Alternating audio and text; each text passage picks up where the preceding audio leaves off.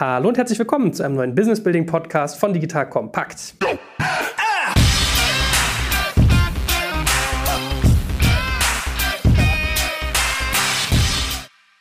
Mein Name ist Jack Kaczmarek und ich sitze natürlich wieder mit dem Kenner schlechthin zusammen, dem guten Florian Heinemann. Guten Morgen, Florian. Moin, moin. Ja, darf man auch sagen, 10.30 Uhr ist so äh, Startup-Aufstehzeit in Berlin, ne? So sieht's aus. Leider nicht, wenn du Kinder hast. bist du da schon ein bisschen unterwegs. Auch in den Ferien, ja. In der Tat. Das kann man nur machen, wenn man jung ist, so ungefähr. Heute geht es um ein ganz besonderes Thema, was, also vielleicht ist es speziell, aber ich finde es ganz interessant. Ich, ich, sehe wenig dazu, wenig Wissensbildung, Wissensaufbau, und zwar das Thema Venture Debt, sprich mhm. Kredite im Bereich Investoren. Fangen wir gleich äh, sozusagen vollen Körper rein. Was genau ist das eigentlich, Venture Debt? Genau, was man ja üblicherweise hört, sind Finanzierungsrunden, wo Equity vergeben wird, also Eigenkapital quasi gezeichnet wird von Investoren. Das heißt, die kriegen einen gewissen Anteil an dem Unternehmen und dann wird halt eine Bewertung zugrunde gelegt und daraus ergibt sich dann äh, aus dem Betrag und der Bewertung letztendlich der Anteil des, des Investors und das, das ist Eigenkapital. Und äh, Venture Debt, wie der Name schon sagt, äh, ist eben Fremdkapital. Ne? Das heißt also, es, wird kein, ähm, es werden keine Anteile gezeichnet, sondern es wird ein Kredit vergeben an die Firma. Und äh, Venture Debt äh, unterstreicht quasi, dass das jetzt keine normale Kredit Kreditvergabesituation ist, sondern äh, um eben das Risiko äh, in gewisser Weise abzubilden, äh, redet man da häufig von 10, 11, 12, 13, 14, 15 Prozent. Eine Tendenz ist gerade eher ein bisschen abschüssig, aber immer noch zweistellig, wo eben auch in einer relativ frühen Phase von Startups letztendlich eine Kreditkomponente bei Finanzierungsrunden verwendet wird. Das wird häufig nicht isoliert verwendet. Also die meisten Venture-Debt-Finanzierungen, die man sieht, sind Teil einer Equity-Runde. Das heißt, eine gewisse Komponente einer Gesamtfinanzierung äh, wird dann eben per Debt dazu getan. Und was man eben auch häufig sieht, deswegen ist das nicht ganz sortenrein, dass bei einer Venture Debt Runde oder bei einer Venture Debt Komponente einer Gesamtrunde äh, es eben häufig auch noch eine kleine Equity Komponente gibt. Ne? Also typisch ist, dass ich äh, Venture Debt Finanzierer A finanziert von einer 6 Millionen Runde 2 als Venture Debt und hat dann aber auch noch mal eine kleine Equity-Komponente, ein Prozent oder sowas ergänzend dazu. Ne? Und ähm, ja, das ist das ist Venture Debt und man muss eben sagen, das steht häufig ein Stück weit in der Kritik weil das eben sozusagen jetzt auch ein Brandbeschleuniger natürlich sein kann, wenn ein Unternehmen in einer gewissen Schieflage ist. Aber man muss eben sagen, äh, in den USA ist das äh, sehr üblich. Also auch im Silicon Valley haben, je nachdem, was man sich für Statistiken anguckt, 50, 60, 70 Prozent auch der Top-Firmen verwenden äh, Venture Debt. Ne? Also das ist jetzt nichts, nichts Ungewöhnliches. Und das kann auch in gewissen Situationen, kann das sehr sinnvoll sein, das zu verwenden. Ne? Die, die Annahme ist letztendlich, die dem zugrunde liegt, dass die äh, Kapitalkosten implizit und, explizit von äh, Equity höher sind ne, als jetzt diese 12, 13, 14 Prozent, je nachdem auch, was man dann eben bezahlt. Das heißt also, dass man günstiger damit fährt, das Equity quasi trocken zu halten der Firma, weil man eben davon ausgeht, dass das noch eine wahnsinnige Wertsteigerung haben wird und dann eben lieber äh, zweistellige Zinsen bezahlt. Ja? So, also das ist ja letztendlich die, die Überlegung und die ist natürlich auch häufig, wenn die Annahmen, die dem zugrunde liegen, zutreffen, auch richtig. Ne? Equity ist, äh, gerade wenn es natürlich eine sehr starke Wertentwicklung äh, erfährt. Das teuerste, was man hat. Äh, also dementsprechend das, das ein Stück weit zu schützen oder äh, sozusagen auch in, in Gründerhand zu behalten und dann lieber mit, mit Kreditinstrumenten zu arbeiten, ist erstmal jetzt keine, keine schlechte Überlegung. Also wir fassen zusammen. Es ist im Prinzip ein Kredit, den ich selbst in diesem Hochrisikoumfeld Startup kriege, mhm. wo ich quasi hohe Prozente zahle. Also du hast jetzt so 12 Prozent plus gesagt, mhm. plus derjenige, der mir diesen Kredit gewährt, kriegt auch noch Anteile an meiner Firma. Mhm. Gleichzeitig ist das jetzt keine singuläre Finanzierungsform. Also es passiert jetzt eher weniger, dass man 2 äh, Millionen Finanzierung macht, kriegt die 100 Prozent in so einer Kreditform, sondern sie ist gekoppelt an andere. Mhm. Jetzt kommt ein kleiner Werbespot.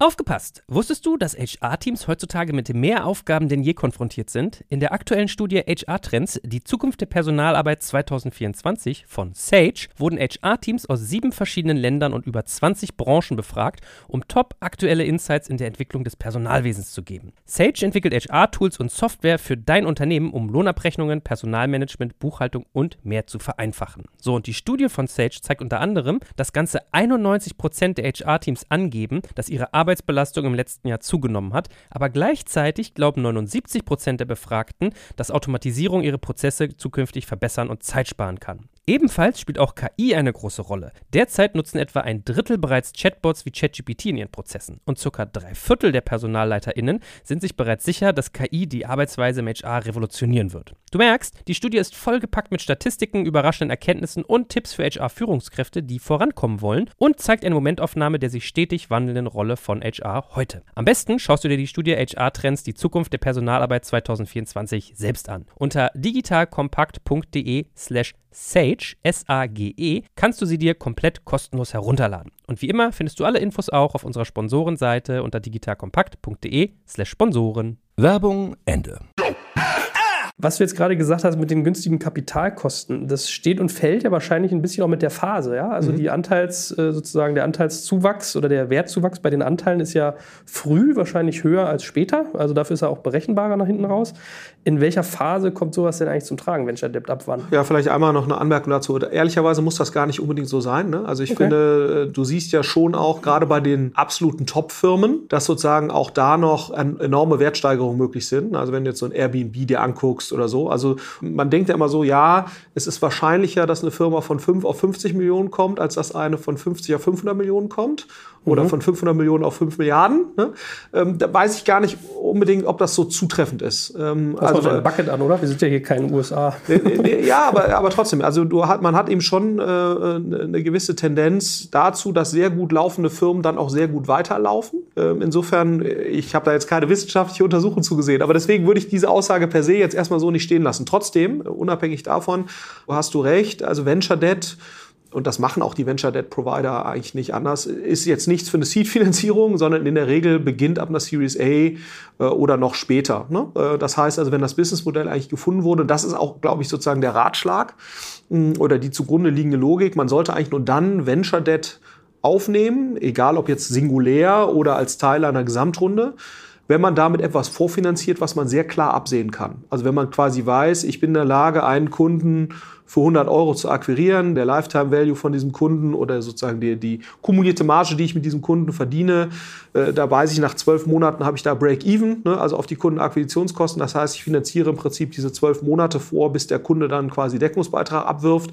Und ich habe einen Kanalmix, was, was relativ stabil ist. Und jetzt skaliere ich im Prinzip einen Kundeneinkauf vor, wo ich mir 80 Prozent sicher bin, dass ich das schaffe, ne, äh, zu diesen Bedingungen und auch einen gewissen Sicherheitspuffer einbaue. Dann ist eigentlich der Moment, glaube ich, wo man sinnvoll sinnvoll Venture Debt Komponenten einstreuen kann. Ne? Klassischer Fall. Das heißt, ich habe eigentlich meine Mechanik, wie ich wachse, gefunden. Ich wachse stabil.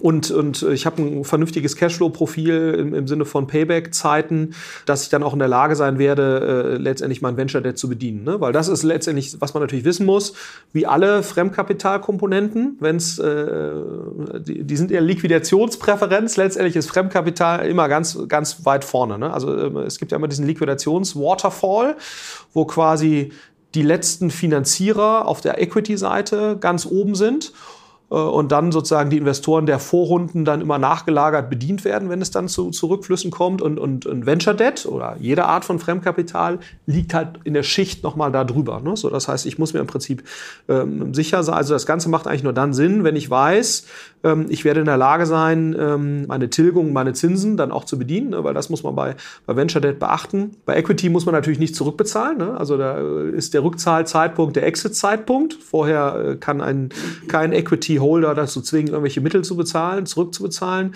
Bei Venture Debt ist es eben so, dass äh, die Zinszahlungen in der Regel sofort beginnen, äh, mit einer kleinen Verzögerung und äh, dann auch irgendwann die Tilgung einsetzen. Ne? Und, und normalerweise laufen so Verträge 36, 48 Monate. Das heißt, wenn ich jetzt zwei Millionen Euro Venture Debt aufnehme, führe ich das inklusive Zinsen dann auch innerhalb von einem absehbaren Zeitraum wieder zurück. Ne? Das heißt, ich muss dann schon sicher sein, äh, dass mein Cashflow-Profil letztendlich das hergibt. Und wie gesagt, deswegen sind so Themen wie jetzt Kundenakquisition äh, vorfinanzieren oder sowas, das ist eigentlich ein typisches, typisches Element davon. Was man vielleicht nochmal unterscheiden muss, was man auch häufig hat im Fremdkapitalbereich, ist zum Beispiel im E-Commerce eine Vorfinanzierung von Wareneinkauf. Ne? Also wenn du jetzt auf einer großen Scale unterwegs bist, wie jetzt ein Zalando oder so, dann äh, nutzt du dafür klassisches Factoring, aber das ist erst äh, ab relativ großen Einkaufsvolumina äh, möglich mit solchen Leuten wie Euler Hermes oder sowas. Das gibt es eben auch schon im kleineren Bereich, jetzt mit einer deutschen Handelsbank, die äh, ab ein paar hunderttausend Euro Wareneinkaufsvolumen bereit ist, dafür so 6, 8 Prozent Zinsen, also nochmal eine ganze Ecke günstiger und auch ohne Eigenkapitalkomponente in der Lage äh, oder bereit sind, ähm, Wareneinkauf vorzufinanzieren. Ne? Wenn man denen im Prinzip zeigen kann, dass man einen vernünftigen Track Record hat im Abverkauf dieser Ware. Also das sieht man häufig auch im, äh, in dem Bereich. Da gibt es auch nochmal so spezialisiertere Anbieter, die das so für eBay Powerseller oder sowas machen. Ähm, also insofern, das ist äh, davon nochmal ein Stück weit zu unterscheiden. Ähm, das wäre jetzt nicht klassisches Venture Debt, sondern das wäre eben eher eine, eine Wareneinkaufsvorfinanzierung. Die passiert dann in der Regel nochmal zu günstigeren Konditionen. Ähm, und äh, dann hast du im Prinzip den Warenbestand dann auch nochmal als Sicherheit, der dann da äh, hinterlegt ist. Ne? So, aber das, das, muss man da, das muss man davon nochmal unterscheiden. Okay, also Abgrenzung, das, worüber wir jetzt quasi reden, mhm. sind wirklich eher Finanzierungselemente im Sinne mhm. einer Firmenfinanzierung. Was ja. du sagst, wäre Warenfinanzierung oder Factoring ist ja teilweise sowas wie äh, Rechnungsverkauf. Genau. Also fast mehr so ein bisschen Working Capital mhm. Als mhm. Abgrenzung. Äh, jetzt ist ja so, ähm, bei Krediten, also wenn ich mir jetzt ein Häuschen baue und das Haus wird irgendwie wieder erwartende Bruchbude, die zahle ich ja trotzdem weiter. Also da hat man ja persönliche Haftung. Wie ist das bei so Venture Debt? Äh, wenn die Firma gegen die Wand fährt, impliziert das Venture, dass dann auch sozusagen der Kredit mit abgeschrieben wird oder gibt es da noch irgendwelche Haftungsthemen über den Firmentod hinaus? Nein, das ist äh, normalerweise zumindest nicht so. Ne? Die werden zuerst bedient, ne? aber äh, deswegen zahlt man eben auch so hohe Zinsen, äh, weil letztendlich das Ausfallrisiko äh, weiterhin eben mit, mit dabei ist. Ne? So, also das ist, äh, was man häufig eben hat, ist ähm, sogenannte Covenants, dass ähm, ein gewisser Mindest-Cash-Bestand gehalten werden muss in der Firma. Ne? Sonst hat das Venture Debt Unternehmen oder das Venture Debt gebende Unternehmen die Möglichkeit, äh, den Kredit sofort fällig zu stellen. Ne? Das heißt, man muss also immer einen gewissen Cash-Puffer behalten. Das heißt, das reduziert dann auch nochmal den Cash-Netto-Effekt, den so Venture Debt hat. Ähm, äh, das ist auch ein Punkt, den man eben sorgfältig verhandeln muss. Also möglichst geringen äh, Cash-Puffer vorhalten. Ähm, weil sonst, wenn man diesen Covenant reißt, das ist bei jeder Finanzierung so, auch im Private Equity-Bereich, dann hätte theoretisch die Bank die Möglichkeit, den Kredit zu kündigen und dann müsste man Eigenkapital Kapital nachschießen. Und das müsste dann entweder von den Gründern kommen oder eben von den bestehenden Investoren. Ähm, aber ich habe jetzt zumindest bisher noch nichts gesehen, wo dann von den Gründern äh, nochmal eine persönliche Haftung verlangt wird. Das, mhm. das ist nicht so. Ne?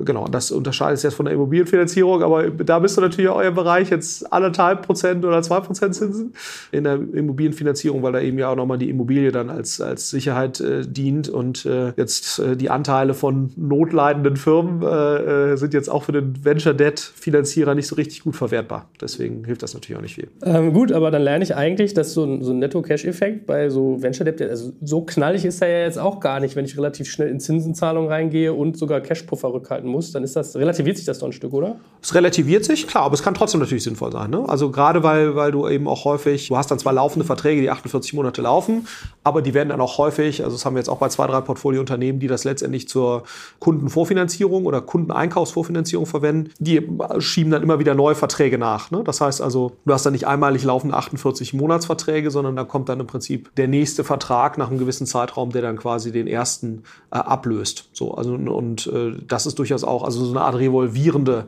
äh, Venture Debt Finanzierung. Und das ist dem Venture Debt Provider eigentlich egal. Also solange du in der Lage bist, letztendlich deine Tilgung und deine Zinsen zu bezahlen, freuen die sich ja. Ne? Ähm, aber es ist schon ganz spannend, eben zu sehen, dass die Venture Debt Provider, wenn man auf, mal auf die Returns guckt, von äh, venture-nahen Investoren, sind die Venture Debt Provider eigentlich immer relativ weit vorne. Ne? Man denkt ja immer so, ja, so 12, 13, 14 Prozent, das ist ja jetzt nicht so irre im Verhältnis zu, zu den Venture äh, Returns. Aber wenn man jetzt mal ganz ehrlich guckt, dann liegt, da ist da vielleicht das Top-Viertel besser im Venture-Bereich. Ähm, aber das heißt eben auch, dass 75 Prozent eher schlechter sind als diese 12, 14, 15 Prozent. Und ähm, ich meine, das Wichtige eben in dem, in dem Venture Debt Bereich ist, man muss eben schauen, äh, dass man als Venture Debt gebende Partei möglichst wenig Ausfälle hat, ne, weil jeder Ausfall schmerzt natürlich ähm, äh, extrem. Aber wie gesagt, ich meine, das Silicon Valley Bank, das ist so die Mutter der, der Venture Debt Provider äh, aus den USA, die machen das jetzt seit 30, 40 Jahren, nach meinem Verständnis. Ähm, und äh, die erzielen da sehr, sehr stabile Renditen mit. Wie ist das mit Mitbestimmungsrechten? Also normalerweise, wenn ein Investor an Bord kommt, dann kriegt er irgendwie Bordsitze, kann irgendwie bestimmte Entscheidungen mit beeinflussen, kriegt Liquidation Preferences, das ist ja ein bisschen, was du auch gerade angedeutet hast, First in, Last out. Wie ist das bei Venture Debt? Kriege ich da auch gesonderte Mitbestimmungsrechte oder Einflussmöglichkeiten? Ja, ich glaube, also du hast ja dein, dein, schärfstes Schwert ist ja quasi, was du, was du hast als Venture Provider. Sicherlich natürlich sozusagen die, diese Ausgestaltung der Covenants, also was, dass du einfach gewisse Mindest-Cash-Puffer haben musst. Du hast sehr viel Transparenzrechte, du siehst alles äh, sozusagen an, an Reporting in der Regel. Board Seats, also was ich schon mal gesehen habe, ist, dass, dass die Board Observer sind, ne? also bei sehr, auch wenn, wenn sie eine substanzielle äh, Finanzierung geben, aber das ist nach meinem Verständnis oder nach meiner bisherigen Erfahrung eher die Ausnahme gewesen. Das ist eigentlich eher Informationsrechte ne? ähm, als jetzt aktive Mitgestaltungsrechte. Man muss eben auch sagen, ja, also das ist eben ähm, die, die Fälle, die ich jetzt eben gesehen habe im Portfolio und da sind schon eine Reihe von, ähm, von Unternehmen, die Venture Debt haben. Da ist eben Venture Debt eher sozusagen der kleinere Anteil der Gesamtfinanzierung und da sehen die jetzt auch, glaube ich, keinen großen Mehrwert, äh, sich da jetzt irgendwie inhaltlich in der Firma zu engagieren, sondern eben eher zu verstehen, äh, wenn irgendwas southward läuft, da eben schnell genug reagieren zu können. Und ich glaube, das ist auch nochmal ganz wichtig vom Verständnis, wohingegen ja die Wachstumsfinanzierer oder Equity-Finanzierer, VCs und so weiter, ja eher einen, einen gestaltenden äh, Anspruch auch irgendwo haben und glauben, damit Mehrwert zu leisten. Ob das immer so ist, das äh, steht zwar auf einem Blatt, ist letztendlich die Anspruchshaltung eines Fremdkapitalfinanzierers eher die Vermeidung äh, von, von Katastrophen ne, oder rechtzeitiges Erkennen von Katastrophen und dann eben rechtzeitig die Reißleiter zu ziehen. Also das Mindset ist schon, schon ein anderes. Ja. Kurze Randfrage noch zu eben, was du mit den revolvierenden Verträgen meintest. Mhm. Ähm, macht man die sozusagen oder handelt man die schon aus beim, beim, beim Start oder mhm. wird dann jedes Mal nachverhandelt, die Konditionen und die Bewertungen? Also ich kann es jetzt nur, ob wie das jetzt insgesamt so ist, äh, kann ich dir nicht sagen. Ich kann dir das jetzt nur aus den zwei Fällen sagen, die ich jetzt eben aktiv kenne. Und da ist es so, dass die Konditionen immer gleich sind, sich nur die Zinssätze eben verändern, je nach Marktlage ne? mhm. und auch sicherlich Verhandlungsmacht der Firma. Und äh, in dem Fall, den, den ich jetzt gerade im Kopf habe, ist eben so, dass die Zinsen da eher sich gesenkt haben über die Zeit, ne, zum, was zum einen an der Marktlage liegt sicherlich, aber nie viel niedriger können die Zinsen jetzt auch ehrlicherweise kaum sein, äh, sondern ähm, eben eher, äh, das, das liegt dann eher daran, dass die Firma einfach weiter fortgeschritten ist und deutlich stabiler ist und jetzt eben seit vier Jahren da immer alles bedient ähm, und äh, die jetzt schon fast sozusagen in das Territory reinkommen, dass sie eine normale Bankenfinanzierung kriegen, weil sie so gerade so an der Profitabilität sind. Das heißt, da und dann redet man eben direkt nochmal über einen Zinssprung äh, nach, nach unten. Ne? Äh, wenn du dann auf einmal in der Lage bist, eine normale äh, Fremdkapitallinie zu nehmen, wie das eben die meisten normalen Firmen ja tun, äh, da redest du eben jetzt nicht von diesen 12, 13, 14 Prozent. Und dann sind eben auch Venture Debt Provider, um ihr Geschäft äh, zu erhalten, dann auch nochmal ein Stück weit flexibel natürlich nach unten.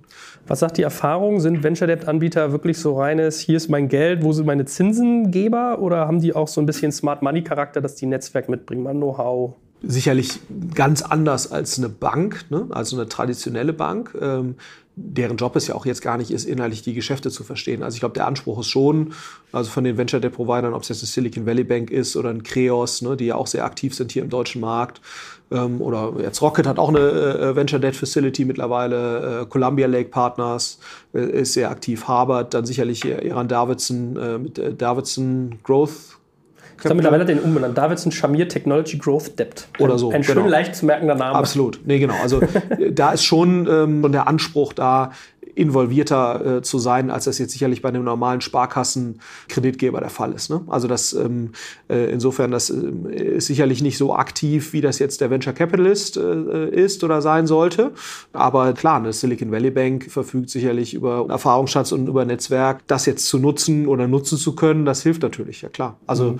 und die haben ja schon auch gerade durch diese kleine Equity-Komponente, die in der Regel noch dabei ist, äh, schon den Anreiz, dass es jetzt der Firma gut geht. Ne? Aber klar, das äh, haben wir jetzt auch in ein paar Fällen gesehen, wenn es dann eben nicht so gut läuft äh, bei so einer Venture Debt Finanzierung, dann ist das, kann das schon sozusagen oft flexibler und besser für den Unternehmer im Krisenfall, wenn er eine reine Equity Finanzierung hat. Ne? Deswegen bin ich immer sozusagen, man sollte eigentlich nur Venture, Venture Debt aufnehmen, wenn man wirklich sich relativ sicher ist, dass sich die ganze Geschichte zumindest nicht komplett southward bewegt, weil dann schränkt es schon die Handlungsspielräume extrem ein. Sind die denn picky Venture Debt Anbieter? Ja, sagen wir so, das sollten sie natürlich sein. Ne? Ähm, deswegen, du siehst schon eine gewisse Tendenz von Venture Debt Anbietern, dass sie halt gerne mit gewissen VCs investieren, wo sie sich dann auch sicher sind.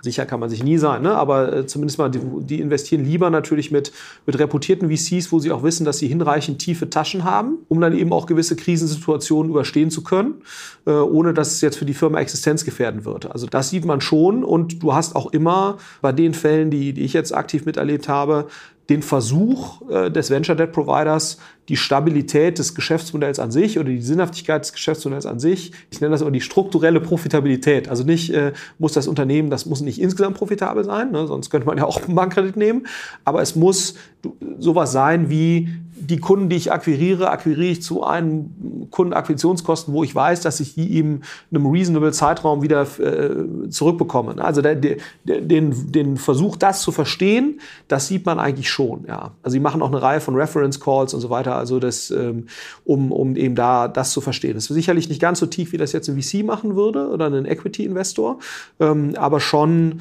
sozusagen so, dass man denkt, okay, da soll ein Verständnis aufgebaut werden für das, was da passiert. Das ist schon so. Ja. Jetzt mal Hand aufs Herz, was macht das mit einem Gründer? Bedeutet das viel emotionalen Stress? Erlebst du, dass das denen irgendwie, also weiß ich nicht, so im Daily Doing auch irgendwie einfach ein bisschen schwer auf der Schulter liegt? Oder ist das was, was man irgendwie abhaken kann, wenn man seine KPIs im Griff hat? Ja, ich glaube, äh, ne, das äh, ist es halt ein Brandbeschleuniger ne? oder ein Beschleuniger, ne? So, also in beide Richtungen. Also das ist ja so immer, wenn man irgendwelche Fremdkapitalkomponenten ist ja wie sich gehebelte Geschäfte an der Börse. Ne? So, wenn super läuft, läuft es halt besser. Hier kann ich mein Wachstum beschleunigen über Venture Debt, aber wenn es natürlich in die andere Richtung läuft, dann beschleunigt es auch in die andere Richtung. Das heißt, was will ich damit sagen? Die meisten Gründer sind ja sowieso einem relativ hohen Stress ausgesetzt, weil die alle wissen, in 12 bis 15 Monaten, selbst wenn sie jetzt gerade Geld bekommen haben oder 18 Monaten, ist sehr wahrscheinlich dann mein Geld wieder alle. Ne? Es sei denn, man erreicht dann irgendwie, was ich so ein Niveau jetzt wie so ein Adjust oder so, die dann eben profitabel sind, dann hat man das natürlich nicht mehr in dem, dem Maße. Aber ich glaube, die meisten Gründer in der, in der frühen Phase, bis sie eben profitabel sind, unterliegen ja sowieso einem erheblichen Stress. Ob das jetzt diesen Stress noch erhöht, ich glaube eher wahrscheinlich nicht bis zu dem Zeitpunkt natürlich, wo man ernsthafte Krisensignale sieht. Dann glaube ich schon, ja, weil das natürlich die, die Handlungsspielräume enorm einschränkt und man im Prinzip weiß, die können einem, wenn man da einmal so ein Covenant gerissen hat, eigentlich jederzeit die Firma unterm Arsch äh, zumachen. Ne? So, ähm, und und äh, sind dann auch in einer sehr, sehr starken Verhandlungsposition. Das, äh, das muss man natürlich sagen. Und, ähm, und haben natürlich auch selbst den Anreiz, ihr Kapital da schon äh, sehr stark zu schützen, weil sie eben anders als die Venture Capitalisten, die ja dann immer noch die Möglichkeit haben, starke Verluste durch irgendwelche anderen Hits im Portfolio zu kompensieren. Ein Venture Debt Provider kann halt nur begrenzt kompensieren. Ne? Das muss man eben immer wissen. Der hat halt äh, dadurch, dass er sozusagen eine kleine Equity-Komponente hat, dann einen gewissen Kicker. So, aber aber ähm, der Großteil der Returns bei einem Venture Debt Provider werden eben immer aus den Zinszahlungen kommen. Das heißt, großartige Verluste und Ausfälle, wenn der noch jenseits von einer zehnprozentigen Rendite bleiben will, und das muss er ja, sonst brauchst du kein Venture Debt, der hat nur bedingte Spielräume. Das heißt, das hat gar nichts damit zu tun, dass er jetzt nicht unternehmerisch wäre oder so, sondern ein Venture Debt Provider, der äh, 12% Rendite plus liefern will, und das muss er vermutlich, sonst kriegt er eben kein Geld, der hat nur bedingte Spielräume, da flexibel zu sein. Was ist denn so von der, von der Wahrnehmung her? Also da kann man ja auch mal Signaling ein bisschen an, andocken. Wie reagierst du als Investor, wenn ein Gründer, der mit dir quasi eine Finanzierungsrunde aushandelt, sagt, er hat jetzt irgendwie auch äh, vorgesehen, Venture Debt mit aufzunehmen? Ist es was Gutes? Ist es was Schlechtes? Was macht es mit einem? Also erstmal würde ich sagen, ist das neutral. Ja? Absolute Top-Firmen verwenden Venture Debt. So, also das ist jetzt nichts, was per se jetzt eine schlechte oder, oder positive Wirkung hat. Ich glaube, es ist halt immer wichtig, das im Kontext zu sehen, wie ist eben die Situation. Sprich, wenn ich sehe, da ist ein strukturell funktionierendes Geschäftsmodell und ich will einfach nur ein gewisses Wachstum beschleunigen und, und sozusagen das zusätzliche Geld wird nicht zu einer massiven Abnahme der Kapitaleffizienz führen, ne? wenn ich sozusagen dieser Annahme folgen kann. Und die möchte ich sicherlich verstehen dann finde ich es etwas Positives, weil es natürlich grundsätzlich ja schlau ist, ne, für alle Equity-Holder, inklusive der Gründer, zu, zu sagen, bei einer schnell wachsenden Firma mit einem strukturell funktionierenden Geschäftsmodell, da mit Fremdkapital zu arbeiten, ist ja grundsätzlich eine, eine schlaue Überlegung und zeigt ein gewisses Maß an geistiger Flexibilität. Ne? Also da, darüber freue ich mich ja erstmal. Ich glaube sozusagen, was man eben verstehen muss, und das ist natürlich häufig kein 0 oder 1, sondern es ist äh, wie immer im Leben häufig ein Kontinuum mit äh, vielen Grauschattierungen ist das sozusagen jetzt eher ein defensiver Move, weil man eben kein Equity nehmen kann? Oder ist es ein offensiver Move, zu sagen, ah, ich mische jetzt hier noch Fremdkapital drunter von irgendwie so einem Typen, der es nicht so richtig checkt, dass wir doch nicht so strukturell gut aufgestellt sind, wie wir das eigentlich denken. So, und, und dann habe ich sozusagen diesen Brandbeschleuniger-Effekt im, im, im Negativen. Und ich glaube, das ist letztendlich etwas, wo man sich selbst Gedanken dazu machen muss oder eine Einschätzung dazu bilden muss, als, als Equity-Investor, der in so einer Runde mit dazukommt oder auch als bestehender Equity-Investor, der schon drin ist und dann, wo es dann in der Folgerunde eine, eine, eine Venture-Debt-Komponente geben soll. Ich glaube, da muss man einfach sehr ehrlich zu sich sein sagen, okay, wo glaube ich denn, dass ich hier in, in dem Kontinuum bin? Bin ich hier der, im Sinne eines kapitalkosteneffizienten äh, Wachstumsbeschleunigens ne? oder bin ich hier im Bereich des, äh, oh, ich weiß nicht so richtig, jetzt quatsche ich hier noch so einen Venture-Debt-Typen rein? Weil natürlich ist es schon so, klar müssen die selektiv sein, aber die haben natürlich auch wie alle äh, Fondsbetreiber, ne, wenn du einmal einen Fonds eingesammelt hast und dann deinen äh, Investoren irgendwelche Renditen versprochen hast, dann hast du natürlich auch einen Anreiz, dieses Geld äh, letztendlich zu deployen ne? und äh, das eben sozusagen in Firmen anzulegen. Und insofern ist das immer so ein zweischneidiges Schwert. Da muss man sich, glaube ich, schon sehr klar äh, drüber sein, an, welcher, an welchem Ende des Kontinuums befindet man sich gerade. Äh, und ist das jetzt hier ein Rettungsanker oder ist das ein offensiver Move? Mhm. Ja, ähm, und, und ich glaube, das ist daher nicht a priori kann man jetzt nicht sagen, das wäre gut oder schlecht. Ne? Also in Deutschland ist, glaube ich, die, die Wahrnehmung von Venture Debt schlechter, als sie das in den USA ist oder als wahrgenommener Signaling-Effekt. Da gibt es schon einige, die eben dafür argumentieren, dass das per se negativ ist ähnlich wie Crowdfunding ne, per se dann äh, negativ dargestellt wird. Und ich glaube, der, der negative Signaling-Effekt von Crowdfunding ist viel, viel eindeutiger als der von, äh, von Venture Debt. Und auch im Crowdfunding-Bereich gibt es ja durchaus Szenarien, äh, wo das Sinn machen kann, Geld von der Crowd zu nehmen. Ne? Gerade jetzt im Produkt- äh, oder R&D-Vorfinanzierungsbereich und so weiter. Äh, bei Venture Debt ist, ist die Lage sicherlich noch mal ein bisschen komplizierter, ähm, da quasi raus einen Signaling-Effekt abzuleiten. Gibt es eigentlich irgendwie einen besonderen Prozess, nachdem das abläuft, wie man mit diesen Geldgebern zusammenfindet? Oder ist das ganz klassisch, wie bei so einem VC auch? Man macht irgendwie Pitch, gibt einen Businessplan, es gibt ein paar Fragen und so weiter. Absolut, genau. Also das es geht in der Regel auch schneller, ehrlicherweise. Also weil die Terms standardisierter sind. Und äh, was, was ich jetzt erlebt habe, ist ähm, in der Regel äh, ist die Equity-Komponente zuerst. Ne, das heißt also, man hat zumindest mal entweder von den bestehenden Investoren oder neuen Investoren, die dazukommen, eine gewisse Finanzierungssicherheit und, und Wahrscheinlichkeit. Ähm, und, und, und mit denen mit dem im Gepäck, ne, wo man sagt, äh, damit geht man dann eben zu verschiedenen Venture Debt Providern und lässt sich ein Angebot geben. So und letztendlich sind das relativ standardisierte Terms und dann überlegen die letztendlich, was gehe ich hier noch mit, was nicht. Das heißt, jeder von denen wird sein eigenes Modell rechnen und sagen, okay, äh, was glaube ich jetzt?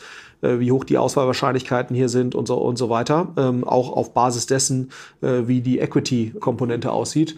Und auf Basis dessen wird man dann eben entscheiden, geben die dann ihr Konditionsabgebot ab. Und äh, die Prozesse, die ich jetzt mitbekommen habe, ist eigentlich immer so, äh, dass du mehrere Provider hast, äh, die das ähm, dann, die dann ein Angebot abgeben und dann entscheidet man sich in der Regel für eins. Dann lass uns doch abschließend nochmal zusammenfassen, äh, wen es da eigentlich alles als Anbieter gibt. Also du hast ja schon ein bisschen was gesagt mhm. gehabt, sowas wie, äh, ich fasse nochmal den schönen kurzen Namen zusammen, Davidson, Shamir, Technology Growth Debt, Creos mhm. hatten wir, Columbia Lake Partners, aber dass wir nochmal ein bisschen das Bild voll machen, weil wen du so als die typischen Anbieter siehst, mit denen man sich da auseinandersetzen sollte. Ja, ähm, genau, also äh, genau, die hatten wir jetzt gerade schon. Harvard ist sicherlich ein Anbieter, den man auch jetzt häufiger sieht aus London.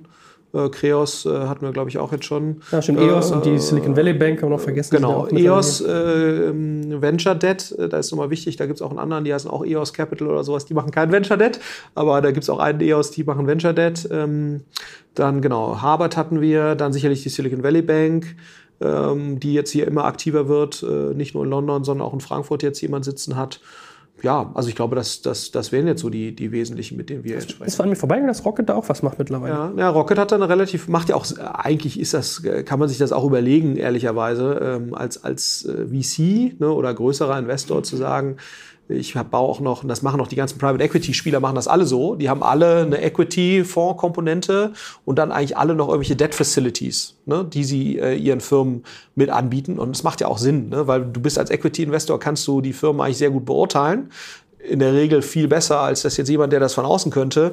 Und dann den Firmen, wo du dran glaubst, nochmal zusätzliches äh, Venture Debt mit anzubieten zu vernünftigen Konditionen und einem relativ schlanken Prozess, macht eigentlich total Sinn. Ne? Ähm, also insofern, ich bin mir jetzt gerade gar, nicht so sicher, wie viele andere das, wie VCs das machen. Im Private Equity Bereich ist das sehr üblich, dass sozusagen die Equity, also EQT zum Beispiel macht das, aber ich bin mir sicher, das machen, äh, werden, werden viele machen, ähm, dass die immer nochmal äh, sozusagen sozusagen neben den Bankenfinanzierungen werden da häufig auch noch irgendwelche mezzaninartigen Instrumente genutzt, wo du auch sehr schöne Renditen mit erzielen kannst. Äh, und das eben äh, zu kombinieren äh, mit, mit einem Equity-Investment macht total Sinn. Ja. Kennst du nochmal für die Laien, was Mezzanin ist? Mezzanin ist so ein äh, Zwischending zwischen sozusagen Fremdkapital und, und Eigenkapital. Ähm, das heißt, ähm, ja, dass du letztendlich eine relativ hohe Verzinsung hast, also viel höher, also ähnlich wie, wie, wie Venture Debt, aber dass du eben, ähm, ja, das hat Fremdkapital jetzt in dem Sinne, dass es, dass es verzinst wird, aber es äh, hat halt deutlich weniger Sicherheiten, die dem zugrunde liegen, äh, als es jetzt bei einem traditionellen Kredit der Fall wäre. Und, und das wird dann eben kompensiert durch eine, durch eine höhere Verzinsung. Das hast du sowohl im, und zählt eben im Immobilienbereich äh, für Banken eben auch eine Art Eigenkapitalersatz. Ne? Deswegen hast du bei einer Immobilienfinanzierung häufig das traditionelle Fremdkapital was relativ niedrig verzinst ist, dann häufig eine richtige Eigenkapitalkomponente und dann eben so eine Mezzanin-Komponente, die sehr attraktiv verzinst wird mit 10, 12, 13, 14 Prozent auch im Immobilienbereich. Und das ist eigentlich ganz, äh, ganz spannend. Und äh, Venture Debt hat eigentlich ja, gewisse Mezzanin-Charakteristika, muss man sagen. Das würde ich jetzt nicht in Venture Debt unbedingt reinmachen. Gut, dann haben wir, glaube ich, so die wesentlichsten Sachen. Erstmal, guck mal, super Zeit heute mal. In 30 Minuten Venture Debt verstehen. Das ist Nicht ja mal schlecht. ein Sales Pitch hier. Ja. ja gut, ich äh, danke dir ganz herzlich. Wie immer freue ich mich aufs nächste Mal und ähm, ja, danke dir. Ja, sehr gerne und äh, schönen Tag noch. Ciao, ciao.